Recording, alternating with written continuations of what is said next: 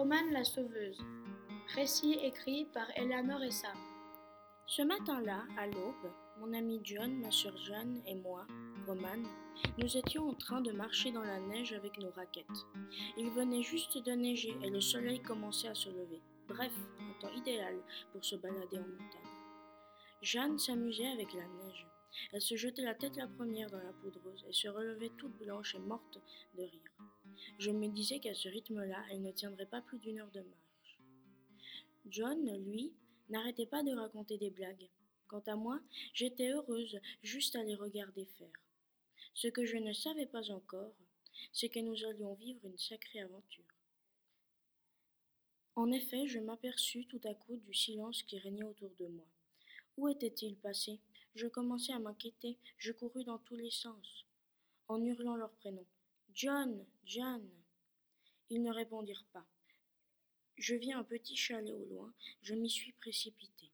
Ensuite, quand j'ouvris la porte, je vis une mamie qui, qui s'appelait Jeannette Églantine Coquillage. Elle faisait une tarte aux pommes.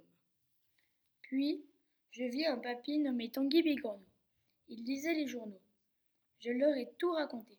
Dans un premier temps, nous sommes retournés sur les lieux pour chercher John et Jeanne. Soudain, nous sommes tombés dans, dans une trappe où se trouvaient des réseaux souterrains avec un grand couloir. Quand tout à coup, deux hommes masqués et armés ont surgi de nulle part et derrière eux, John et Jeanne menottaient. Ne bougez pas, dit l'homme.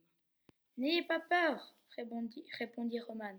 Heureusement, John était mal attaché et, par chance, il réussit à se détacher. Alors il prit une arme qui traînait par terre et il tira sur les deux hommes, ce qui lui permit de libérer Jeanne.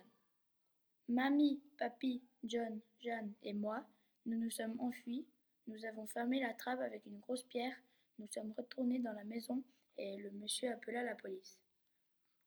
Les deux bandits furent arrêtés. Depuis ce jour, les bandits sont en prison et John, Jeanne et moi rendons souvent visite à Jeannette Églantine Coquillage et Tanguy Bigorneau.